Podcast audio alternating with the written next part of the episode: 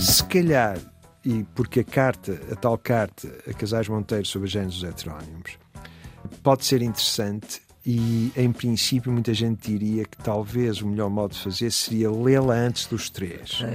Eu realmente não aconselho isso só por uma razão, porque eu acho que é melhor chegar despido de qualquer ideia ao caeiro e decidir o que é que é cair para mim. Hum. Eu, eu que estou a lê-lo agora, o que é que é o cair para mim, esquecendo todo o disparate que anda-me a dizer sobre o cair. O que é que é o cair para mim? Uhum. Mas também é possível começar com a carta sobre os géneros eletrónicos e então já tenho uma espécie de guião que me pode agora, ou sobre o qual, ou a partir do qual eu posso articular e prosseguir na leitura de cada um deles. Estamos com o António Feijó, é professor catedrático da Faculdade de Letras da Universidade de Lisboa, da qual foi diretor, é atualmente pró-reitor da Universidade de Lisboa, tem uma pós-graduação, PhD, em literatura inglesa e norte-americana na Brown University de Rhode Island, Providence, Estados Unidos, claro, e um master em literatura inglesa e norte-americana da State University de Nova York, é administrador não executivo da Fundação Calouste Gulbenkian, a qual vai presidir neste neste ano de 2022. Foi presidente aqui do Conselho Geral Independente da RTP e tem obra publicada, vasta obra publicada, e é por causa de Fernando Pessoa que está aqui no Serviço Público Bloco Notas da Antena 1, da Rádio Pública. Agradeço que faça parte desta família que ajuda quem está nos últimos anos do secundário, mas também quem quer saber mais, e nós hoje vamos querer saber mais sobre Fernando Pessoa. O Sá Carneiro realmente tem um interesse em que a exata dimensão de Pessoa seja publicamente reconhecida. Sagrané deve ter sido talvez uh, o maior amigo que Pessoa teve e a relação manteve-se sempre. Há um texto tardio de Pessoa sobre Sá Carneiro, um, um, um elogio de Sá Carneiro, formalmente muito, muito deliberado e a, a querer ser realmente virtuoso na expressão, uhum.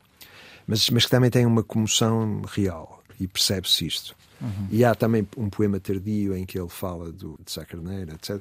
Mas aqui há depois um, uma pequena coisa que é curiosa, que é os tais jovens autores que criaram em 1927 presença em Coimbra e que escrevem a pessoa pedindo-lhe colaboração e deixam pessoa desvanecido por perceber que a, jovem, a geração mais jovem de poetas e o, reconhece, reconhece, e uhum. isso é justamente o modo da posteridade o reconhecer, é através, normalmente, da geração seguinte que a posteridade depois reconhece. Uhum. Hoje em dia isto é diferente porque uhum. as condições são diferentes. Hoje em dia nem cartas há quase, claro, portanto, mas até, até, se houver exato. o Fernando Pessoa aí a, a, ser criado, será por SMS que não podemos deitar fora. É? Claro, mas até, até há cerca de 30, 40 anos, estes foram os dados da história da literatura ocidental. Isso talvez tenha alterado, mas isso é claro. outra questão.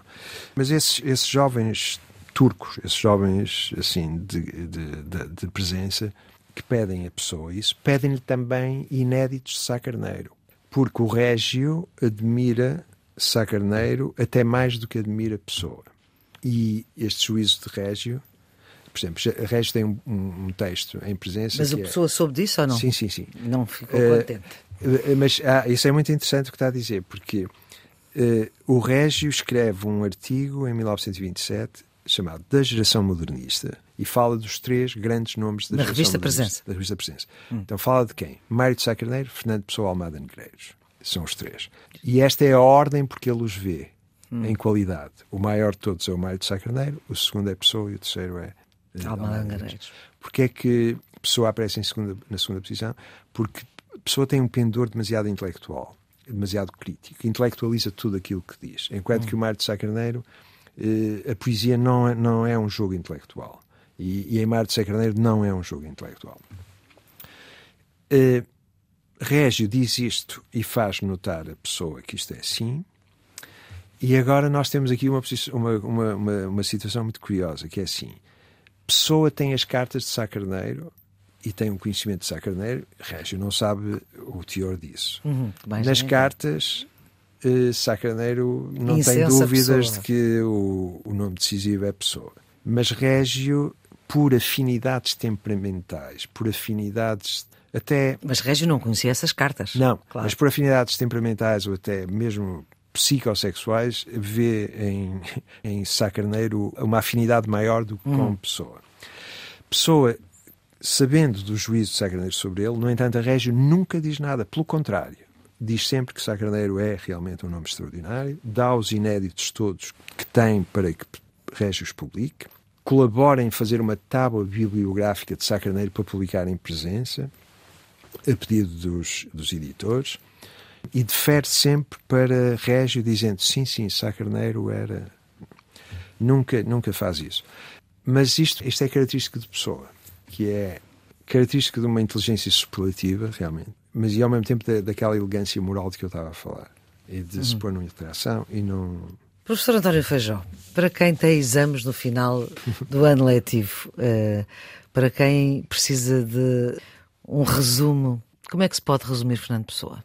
O que é que é mesmo importante ficar a saber dele?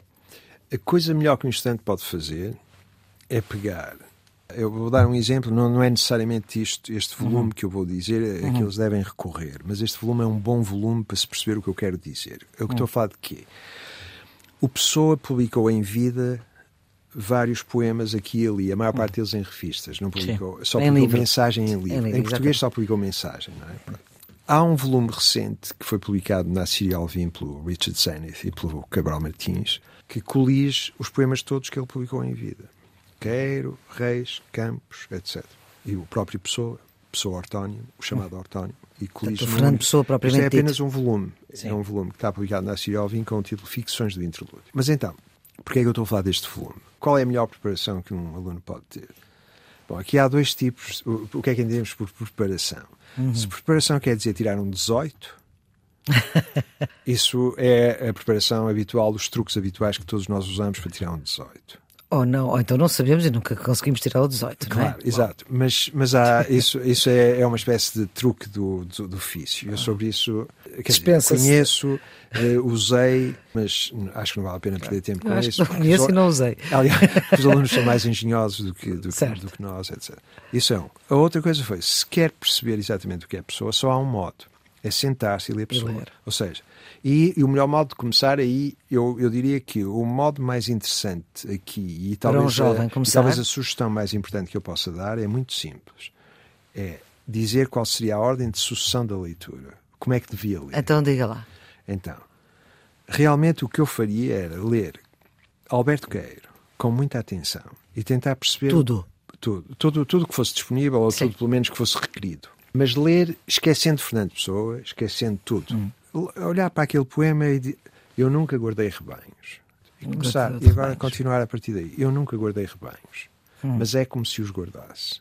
Eu agora tentar perceber o que é que ele quer dizer com isto. E ler aquilo tudo. Depois disso, ler Álvaro de Campos.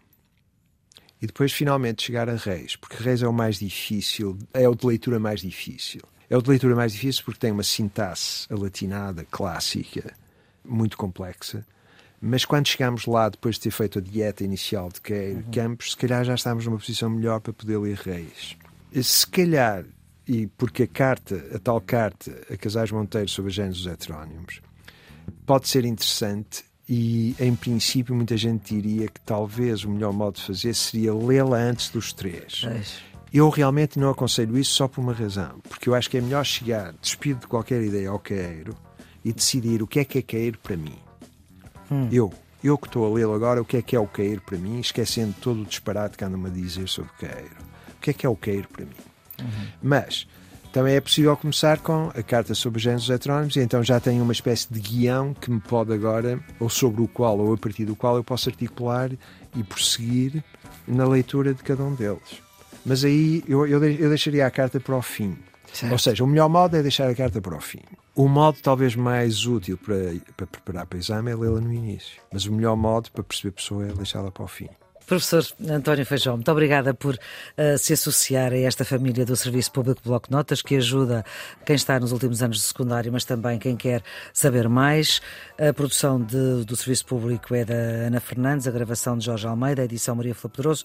Tenham um bom dia.